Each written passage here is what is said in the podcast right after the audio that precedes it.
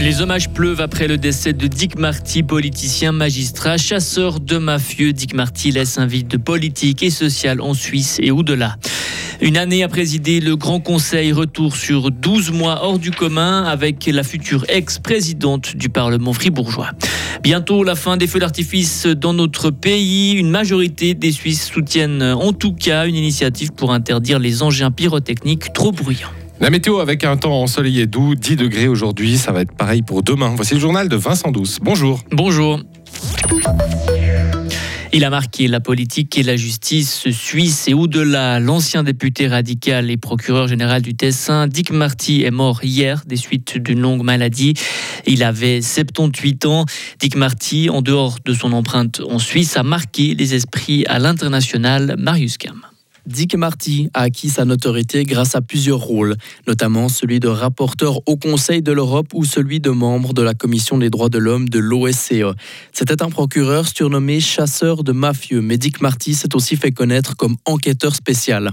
Il a dévoilé au monde la face sombre de la CIA avec leurs prisons secrètes en Pologne et en Roumanie, des prisons utilisées pour interroger des détenus dans le cadre de la guerre contre le terrorisme menée par les États-Unis.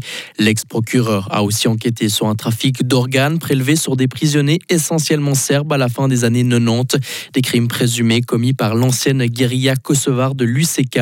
Mais tout ça n'a pas été sans conséquence. L'engagement de Dick Marty contre le crime l'a obligé en 2020 de se placer sous protection policière à cause de menaces d'assassinat. Dick Marty était notamment venu à Fribourg en 2019 à l'occasion de la sortie de son livre Une certaine idée de la justice. C'est une belle aventure qui prend fin pour Nadia Savary-Moser. Et cette année, la Broyarde a présidé le Grand Conseil fribourgeois, un mandat qui se termine dans quelques jours. L'élu PLR laissera ensuite sa place à lui laisser Adriane Bruguière. Nadia Savary-Moser nous parle des souvenirs qu'elle gardera de cette expérience. Disons que les voyages euh, voilà, m'ont aussi euh, beaucoup marqué, ces rencontres avec euh, d'autres cantons de notre pays et de pouvoir échanger par rapport à, nos propres fonctionnements reste aussi quand même une richesse, peut-être nous remettre aussi en question. Et puis ben voilà, je ne veux surtout pas omettre bien sûr mon voyage au Sénégal avec le corps de musique de la Landwehr restera quelque chose d'inoubliable bien entendu. Nadia Savary-Moser va maintenant retrouver les bancs du Grand Conseil en tant que simple députée. Plus de 3 Suisses sur 4 sont contre les feux d'artifice bruyants. C'est ce qui ressort d'un sondage publié ce matin. Plus de 75% des personnes interrogées soutiennent donc l'initiative qui veut interdire aux particuliers la vente et l'utilisation de feux d'artifice bruyants. Pour ces personnes, les arguments qui font mouche sont les suivants. Le bien-être des animaux et la pollution de l'air. Il faut faciliter l'extension des décharges en Suisse. Et voilà ce que veut faire Albert Rushti, ministre en charge du département de l'environnement. Et pour le faire, il faut modifier l'ordonnance sur les déchets. Ce texte interdit pour l'instant l'agrandissement des décharges situées à certains endroits proches notamment des eaux souterraines exploitables. À l'étranger, accord de principe pour un corridor humanitaire entre Chypre et Gaza.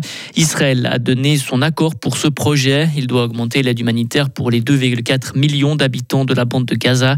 La situation humanitaire y est désastreuse. Près de 2 millions de personnes, soit 85% des habitants, ont été poussés hors de leur maison, selon l'ONU. Une visite fructueuse. Et c'est comme ça que le Mexique et les États-Unis qualifient le voyage d'urgence du chef de la diplomatie américaine à Mexique. Au Mexico, à Mexique, cette visite d'Anthony Blinken mercredi a permis, a permis des avancées pour gérer la crise migratoire. Une nouvelle rencontre entre les deux pays va avoir lieu en janvier. Le Venezuela envoie des milliers de soldats à la frontière du Guyana. C'est une réponse de Nicolas Maduro, le président vénézuélien, à ce qu'il décrit comme une agression du Royaume-Uni qui a envoyé un navire de guerre. Et enfin, il n'y a pas de pause de Noël pour le foot anglais. Hier soir, Arsenal a perdu à domicile 2 à 0 dans un derby de Londres contre West Ham. Et dans l'autre rencontre de la soirée, Tottenham a chuté dans le sud de l'Angleterre, une défaite 4 à 2 contre Brighton. Retrouvez toute l'info sur frappe et frappe.ch. La météo avec Frappe, votre média numérique régional. Le temps reste en partie ensoleillé avec des nuages d'altitude aujourd'hui. Des gouttes pas exclues ce matin et le soir. Il va faire doux jusqu'à 10 degrés. Pour notre week-end, alors samedi plutôt ensoleillé et doux. Le dimanche 31, une dégradation pluvieuse l'après-midi. Ce sera sec pour le réveillon le soir. Et le lundi 1er, en partie ensoleillé.